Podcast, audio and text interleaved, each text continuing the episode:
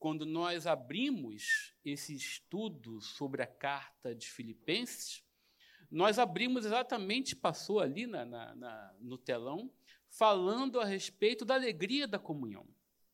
Nós vamos também entender as provações e adversidades que enfrentamos, mas Paulo nos ajuda a compreender que é mais fácil enfrentar as adversidades na comunhão.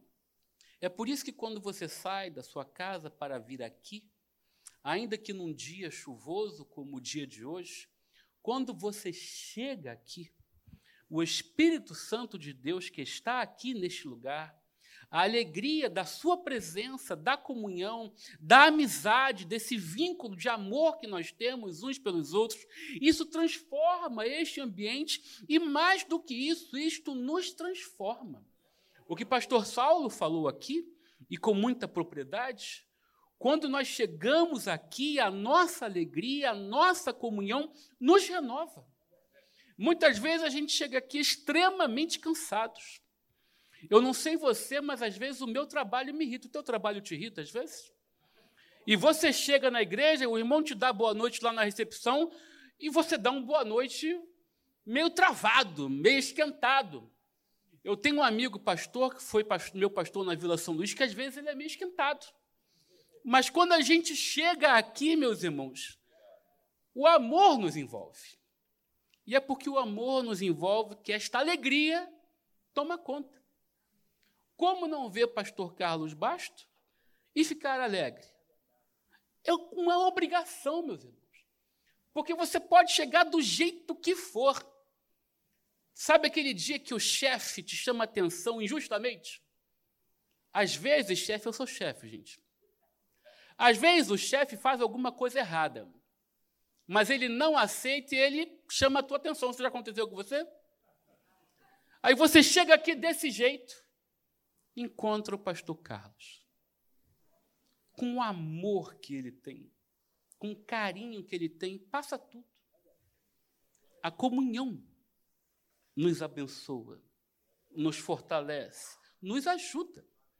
Paulo fala isso escrevendo aos Filipenses, porque Paulo tem um profundo amor por esta igreja.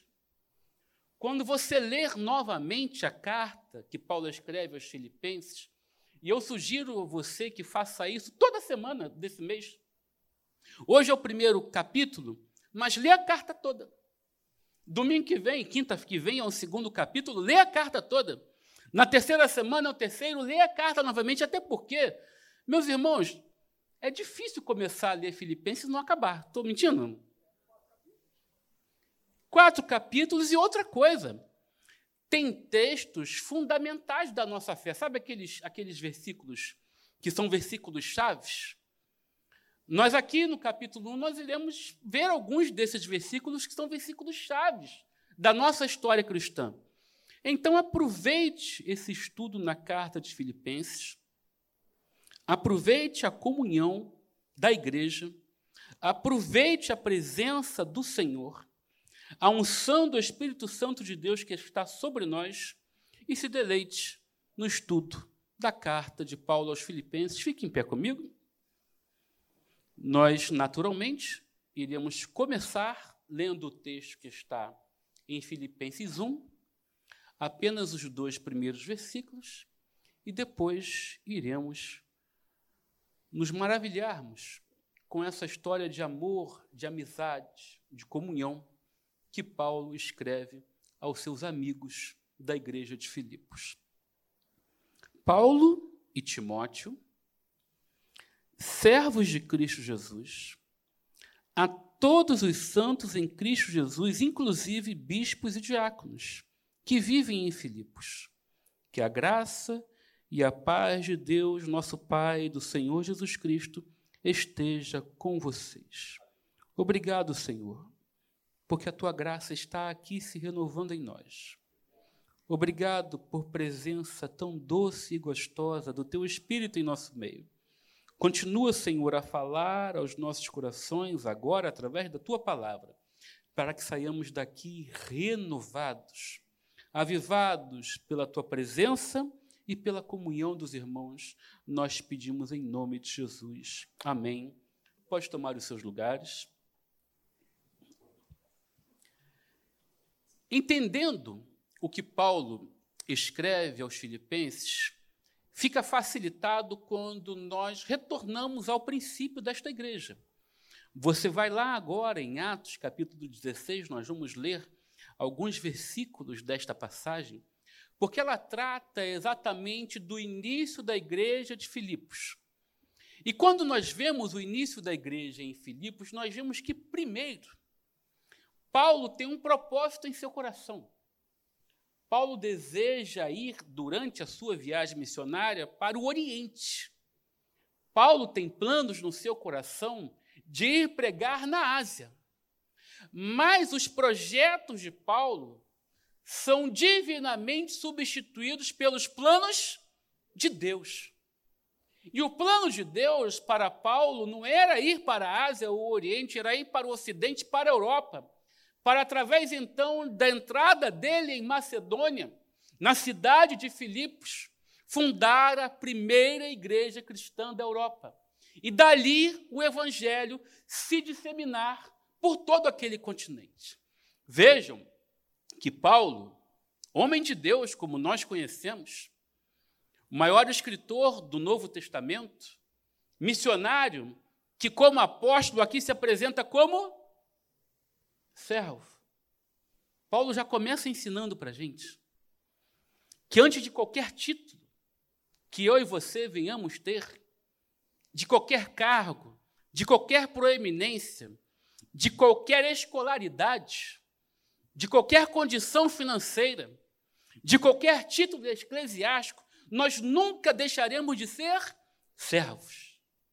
Paulo é o fundador da igreja, ele é o apóstolo, Timóteo, seu discípulo, que ele carinhosamente introduz nesse escrito como sendo coautor da carta. Gentileza, honrar o outro, chamar o outro a participar do projeto, ser amigo e, acima de tudo, servo. Paulo se apresenta assim, servo. Este servo é obediente ao Senhor. Quando o Senhor, em revelação, se apresenta para ele e fala Atos 16, versículo 9, passa a Macedônia. E ele compreende que muito antes de atender aquilo que o seu coração está inclinado a fazer, é melhor obedecer ao Senhor. E quando obedece ao Senhor, Paulo passa a Macedônia. E ali, quando Paulo chega na cidade de Filipos, por duas vezes, no versículo 13, pode colocar o versículo 13 de Atos 16. Atos 16, versículo 13.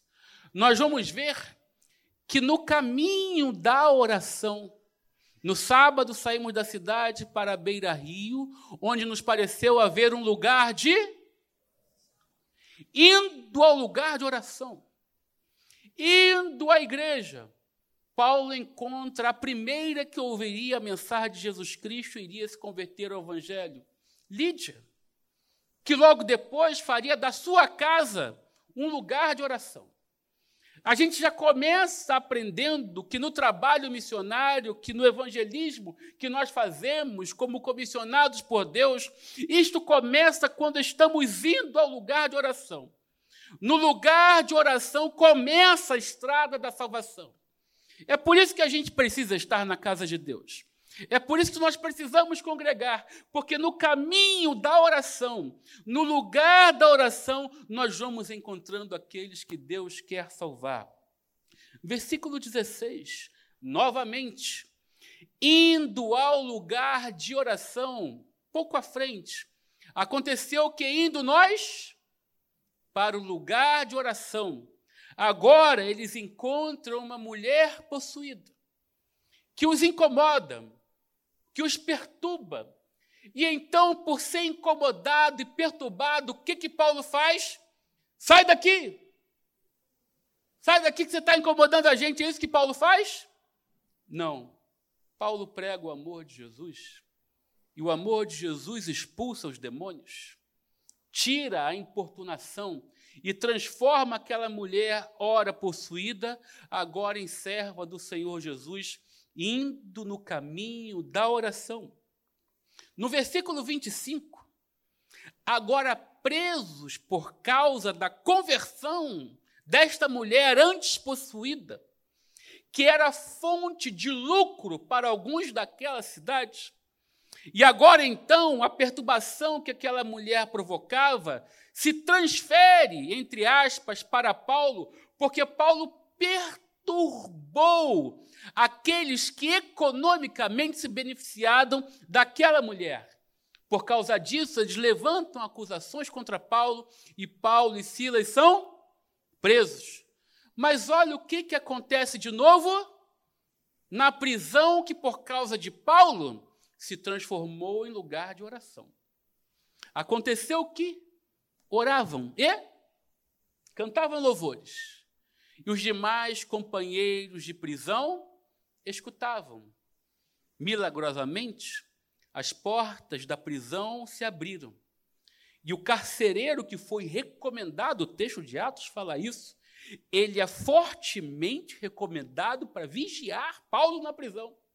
O carcereiro, agora com medo, porque as portas da prisão se abriram, primeiro ele acha que todos haviam fugido, e Paulo fala: calma, nós estamos aqui.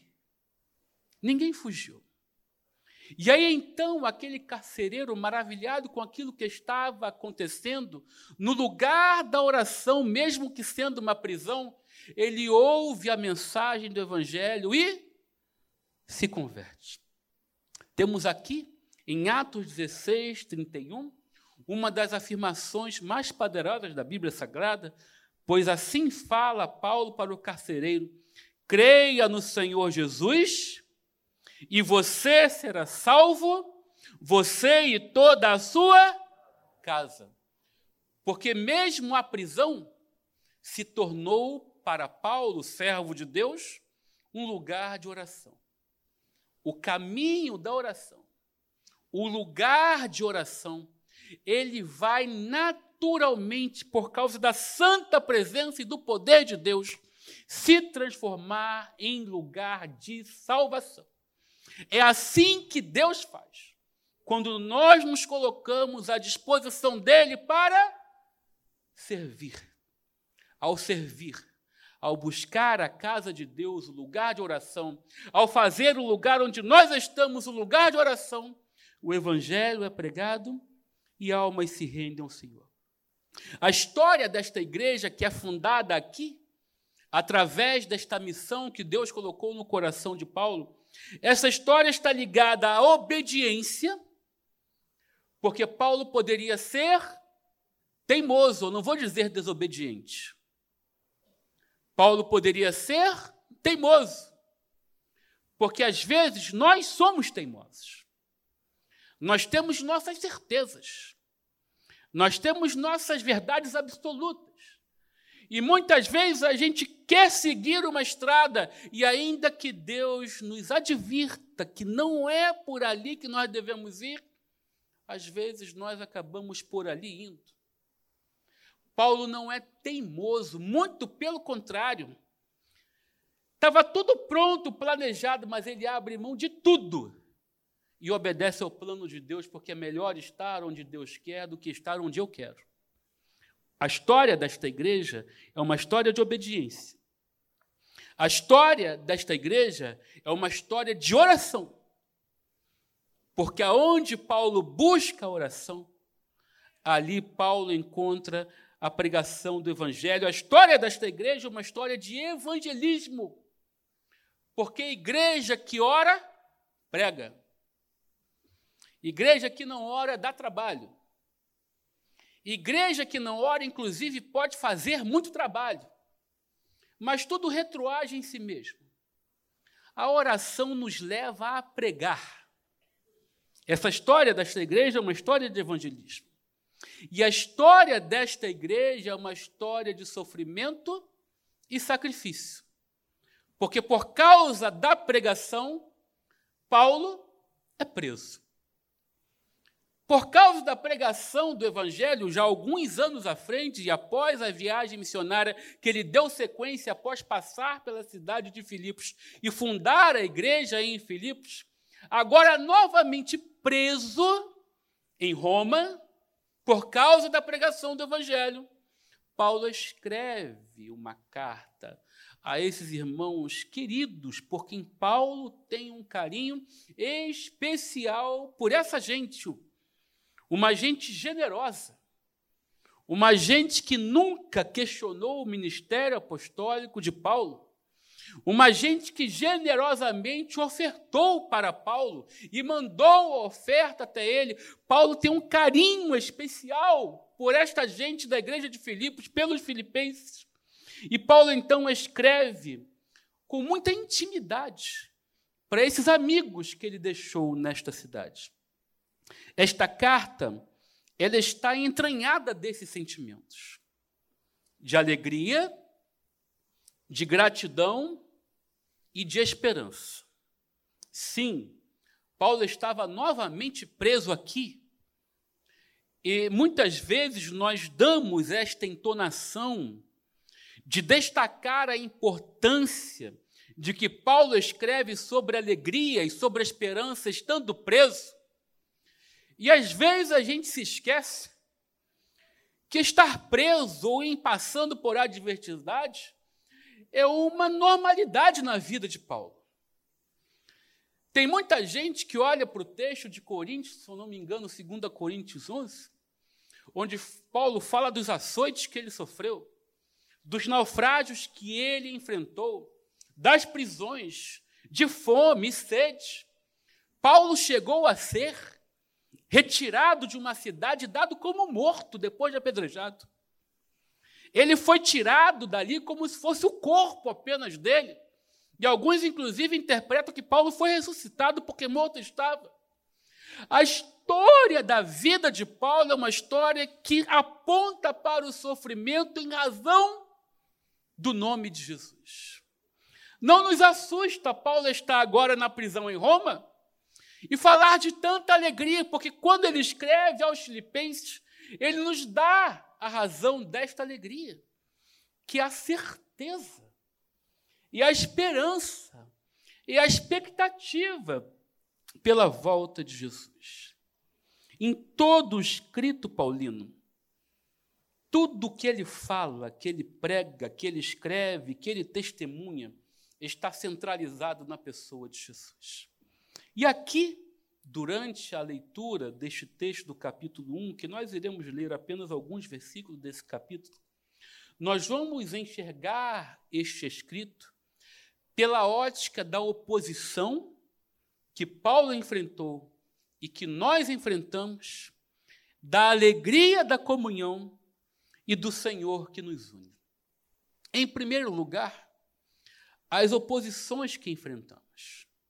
Nós vemos aqui pelo menos três formas que vão nos levar naturalmente a enfrentar oposição no mundo em que vivemos, assim como Paulo enfrentou no tempo em que ele viveu. A primeira dela foi por interesses comerciais e financeiros. No texto de Atos 16, que nós lemos, no episódio que trata da conversão da mulher possuída, que tem os demônios expulsos e se converte ao Senhor, nós vemos que ao fazer isto, Paulo afrontou interesses econômicos de pessoas que se beneficiavam financeiramente daquela situação.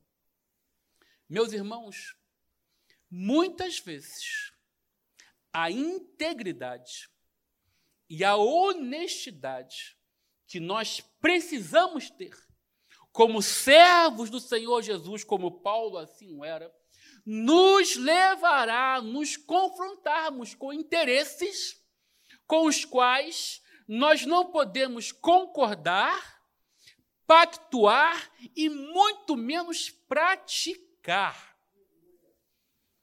Se tem algo que leva a igreja evangélica a dar mau testemunho do Senhor que diz servir, é justamente como alguns de seus membros se comportam quando estão diante de oportunidades financeiras ou quando vão lidar com a administração de dinheiro.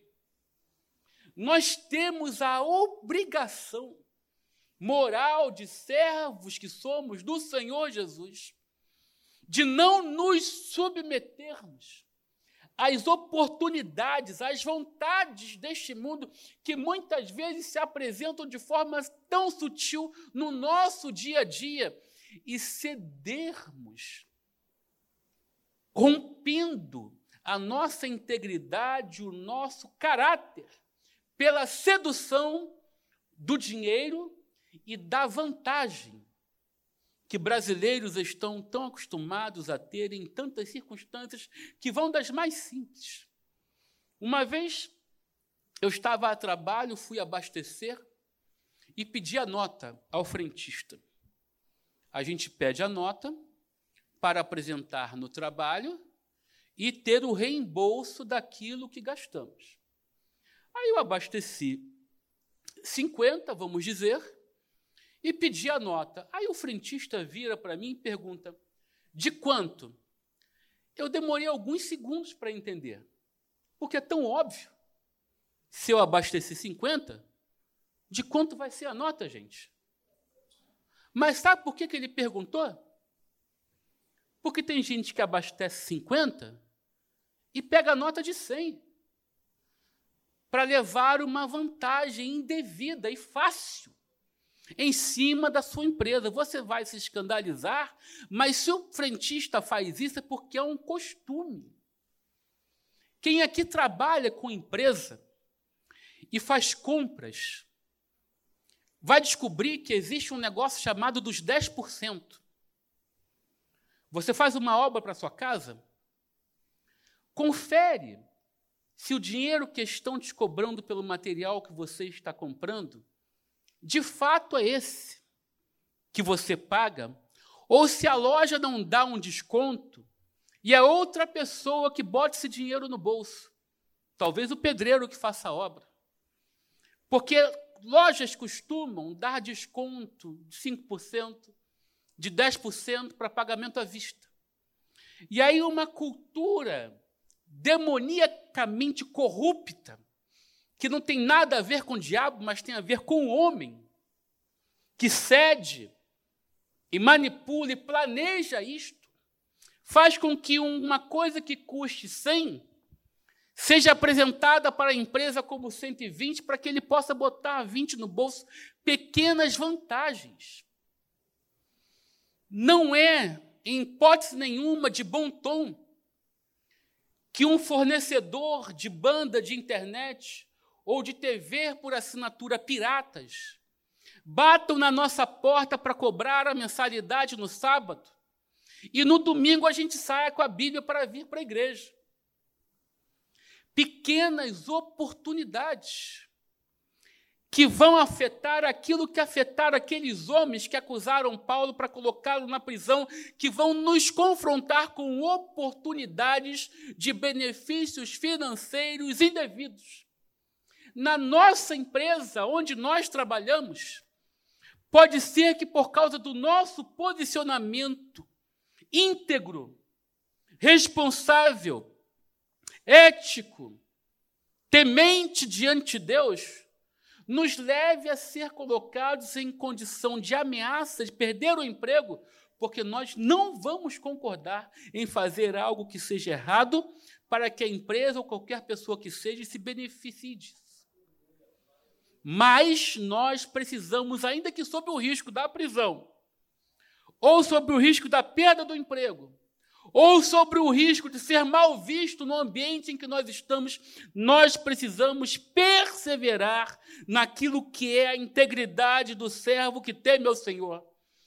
Honestamente, corretamente, de forma justa e íntegra, fazer aquilo que é o certo ainda que diante de tanta corrupção ao nosso redor, nós venhamos viver e testemunhar integridade. Oposições que enfrentamos. Oposições que enfrentamos por interesses religiosos. Muitas vezes, não apenas os de fora, mas também os de dentro. Filipenses 1,17. 1,17, o texto vai nos dizer o seguinte: olha o que, que Paulo fala, que coisa impressionante já naqueles dias.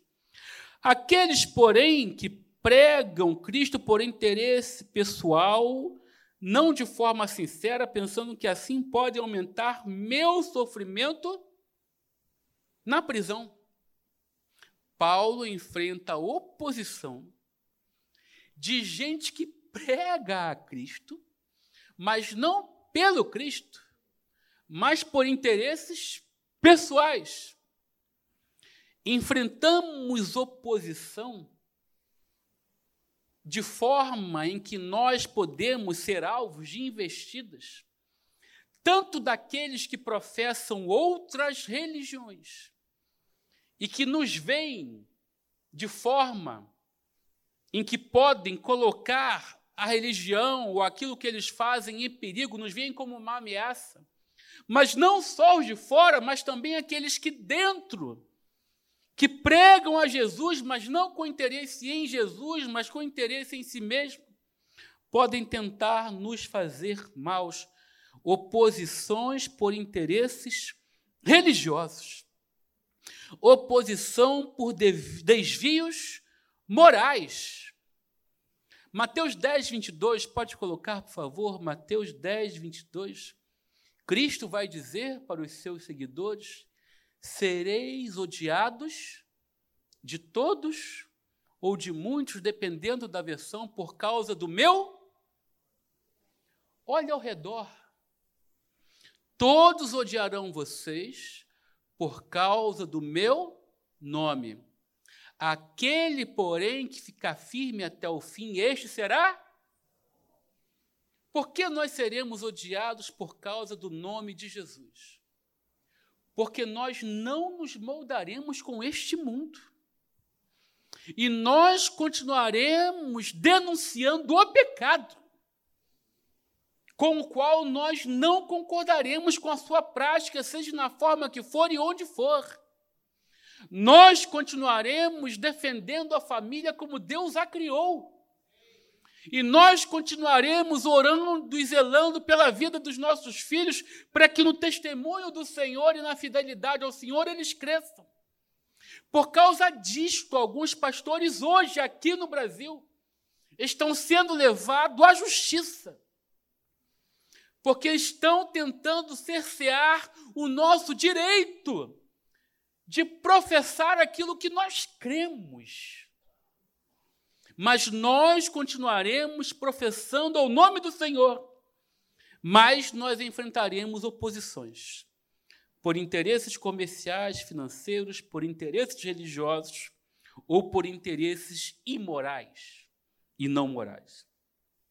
Mas diante disso, mesmo estando preso por causa dessas oposições, Paulo destaca em toda esta carta a alegria. E Paulo destaca nesta carta a alegria por algumas razões. Alegria da comunhão pelas lembranças.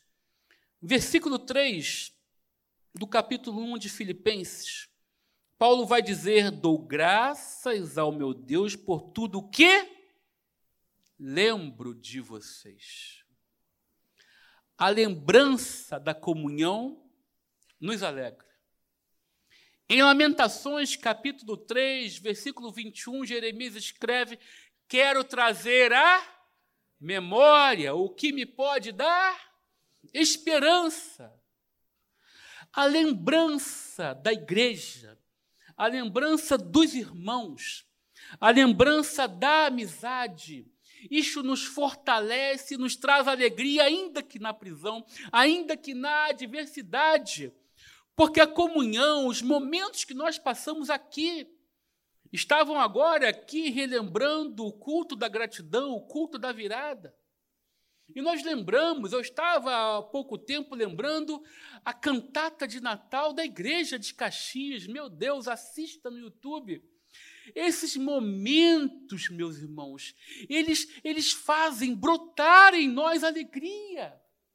Rever os irmãos, ter contato, numa mensagem de WhatsApp, num vídeo do YouTube, num telefonema, porque eu acho que o seu telefone ainda faz ligação.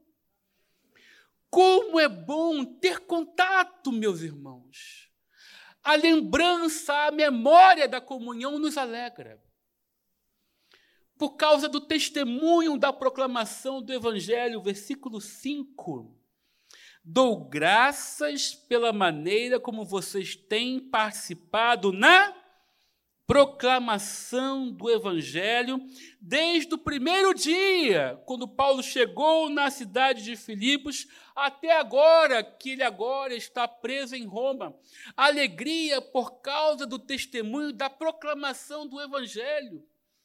Porque a proclamação do Evangelho é feita pela igreja que está viva. Igreja morta não prega. Porque igreja morta não tem a vida de Jesus. Mas quem tem a vida de Jesus prega, anuncia, testemunha, grita, evangeliza e ouvir o testemunho desta igreja que prega a salvação em Jesus resgata a alegria de Paulo ainda que na prisão. Alegria pelo testemunho que nos encoraja versículo 14 da carta, Paulo escreve aos seus amigos e irmãos, e os irmãos, em sua maioria, estimulados no Senhor por minhas algemas, ousam falar a palavra com mais coragem. É interessante porque a lógica do mundo nunca entenderá a lógica de Deus. O normal seria os irmãos que conhecem a Paulo verem Paulo na prisão por causa do evangelho e fugir. Largar o evangelho de lado, eu vou cuidar da minha família, do meu emprego. Eu vou para Saquarema nas férias. Mas ao invés disso, o que, que a igreja de Jesus faz ao ver Paulo preso por causa do evangelho? Prega mais. Prega com mais vontade. O testemunho de Paulo na prisão anima a igreja, de forma que esta igreja, fiel ao seu Senhor, por causa dos sofrimentos de Paulo, do testemunho dele, começa então a ser mais ousada, ao ser mais corajosa, porque o testemunho de fé que nós temos uns com os outros nos encoraja. É por isso que o testemunho que ouvimos aqui desta vitória do pacto de oração precisa ser mesmo anunciado para a igreja, porque o testemunho nos traz esperança de que, quem sabe, no próximo pacto, na próxima semana, no próximo mês, será a nossa oração dessa vez que será ouvida. Os testemunhos nos encorajam, nos animam, nos dão vida e dão alegria. Porque nós, crentes em Jesus, vibramos com a vitória do outro. Nós amamos quando sabemos que um dos nossos irmãos em Cristo foram abençoados, ganharam uma bênção, alcançaram uma vitória. Isso alegra o nosso coração, isso não alegra coração de invejoso. Mas coração de crente vibra com a vitória do outro. E isso traz alegria a Paulo na prisão e aos que conhecem Paulo fora da prisão. As orações nos dão esperança. É por isso que nós não abrimos mãos de estar na casa de Deus. Nós podemos estar no YouTube. Existe muito conteúdo bom no YouTube. Mas também existe, eu espero que aqui no lote 15 não, uma multidão de crentes afetado por profetadas, por coach.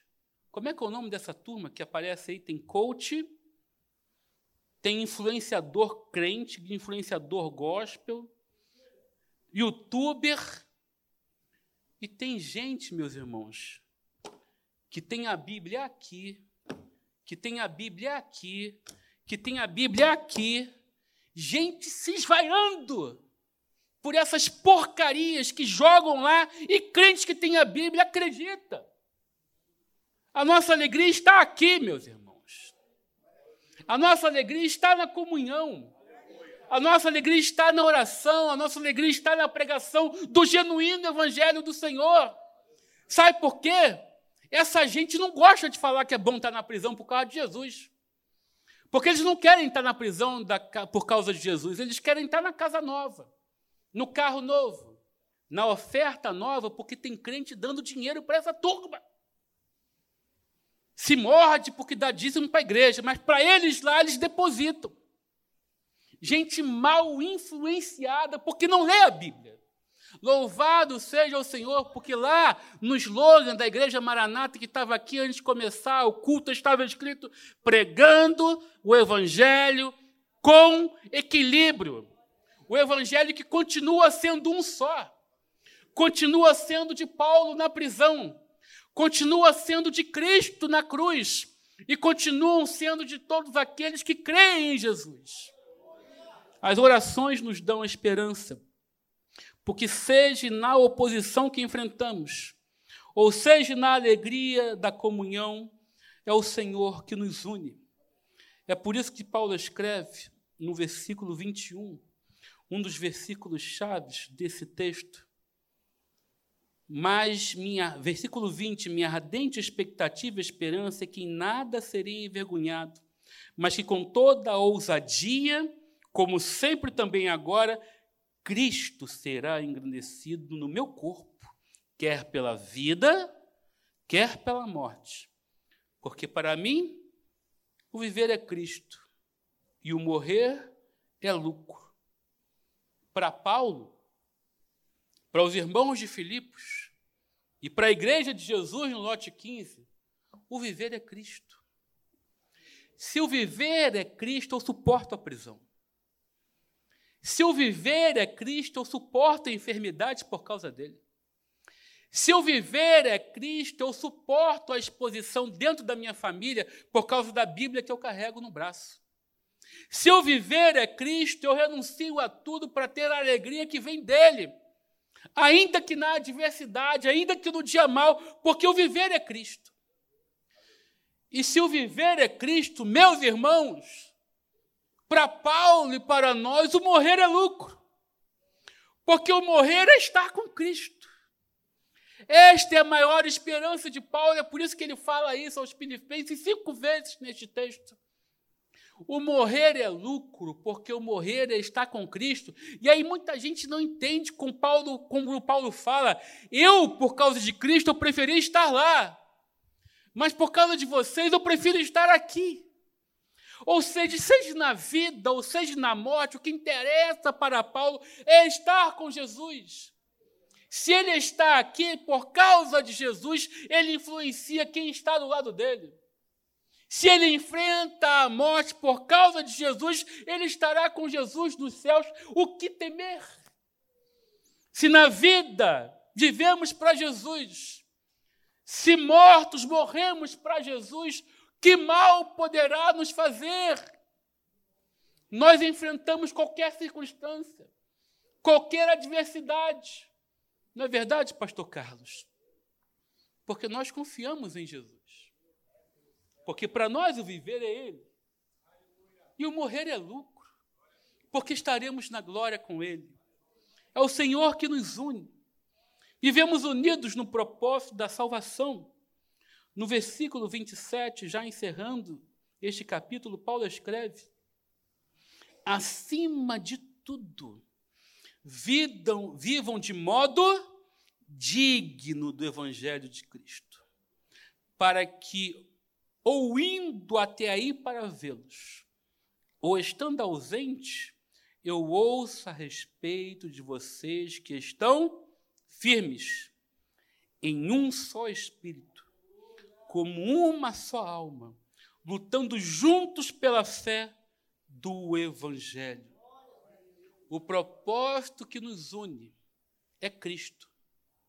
E se o propósito que nos une é Cristo, nós perseveramos em unidade.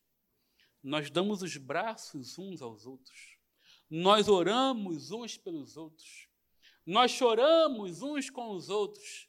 E nós nos alegramos uns pelos outros, porque a sua alegria é a minha alegria, a sua esperança é a minha esperança, a razão da nossa unidade é o Jesus ressurreto. E isto traz alegria e renova esperança no nosso coração.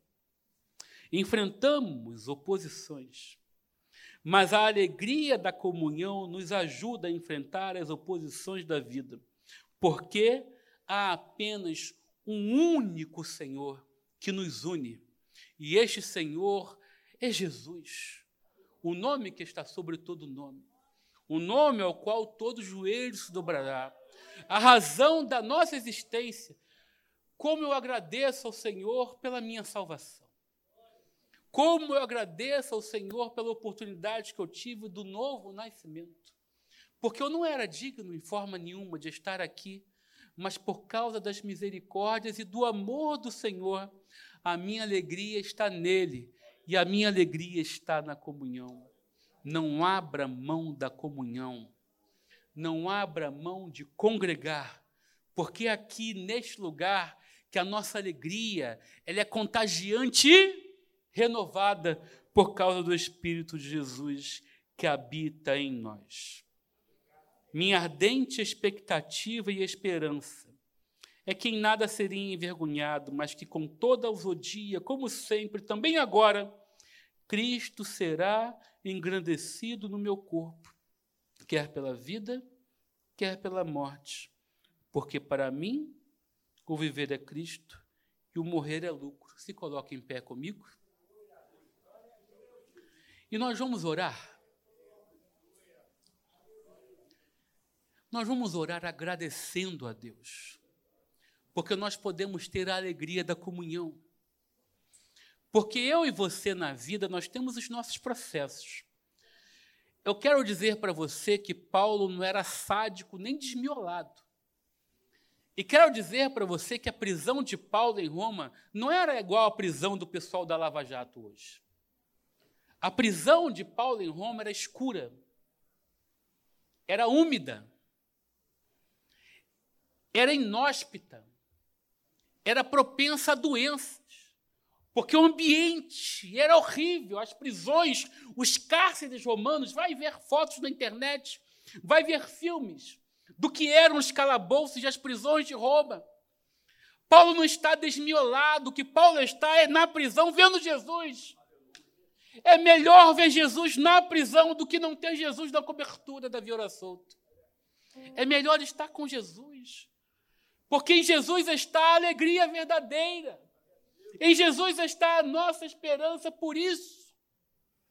Se você, por alguma razão, entrou aqui abatido, e por algumas vezes, não se envergonhe disso, porque algumas vezes nós nos abatemos. Jesus transpirou sangue na noite do Getsemane, mas ele saiu dali pronto para cumprir a sua missão. Que você, nesta noite, ainda que por causa da vida esteja batido, por causa do luto, por causa da enfermidade, por causa das dores, por causa dos fracassos, ainda que alguma coisa esteja trazendo peso ao teu coração, que a alegria de Jesus e a alegria da comunhão, a alegria de estarmos juntos, que isso renove a tua esperança, porque o Senhor está aqui, porque o Senhor é fiel porque Ele não nos desampara e as Suas promessas continuam se cumprindo sobre nós. Por isso, renove no Senhor a sua alegria, que ninguém poderá te roubar, porque ela está no nome de Jesus. Obrigado, Senhor. Porque esta alegria não pode vir, ó Pai, das nossas conquistas.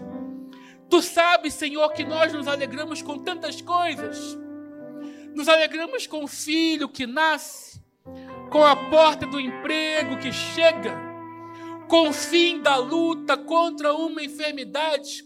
Mas nós sabemos, ó Pai, que toda esta alegria de conquistas que nós temos ao longo da vida, elas podem facilmente ser perdidas, porque assim como a vida nos traz conquistas, ela também nos traz perdas, ela nos traz fracassos.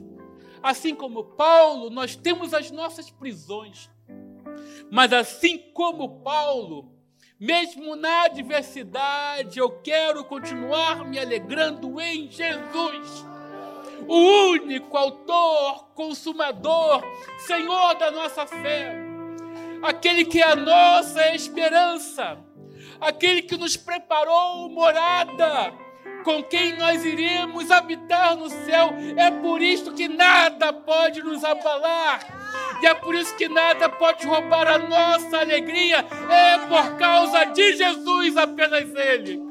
Por isso, ó Pai, se há aqui nesta noite um coração abatido, porque às vezes a vida machuca, que nesta noite ele possa ou ela possa se encontrar com a alegria que está em Jesus, porque a nossa esperança está no Deus da nossa salvação. Restaura-nos, ó Pai, a paz a alegria e a esperança. Nós te pedimos e já te agradecemos por causa dele, em nome de Jesus. Amém. Louvado seja o nome do Senhor.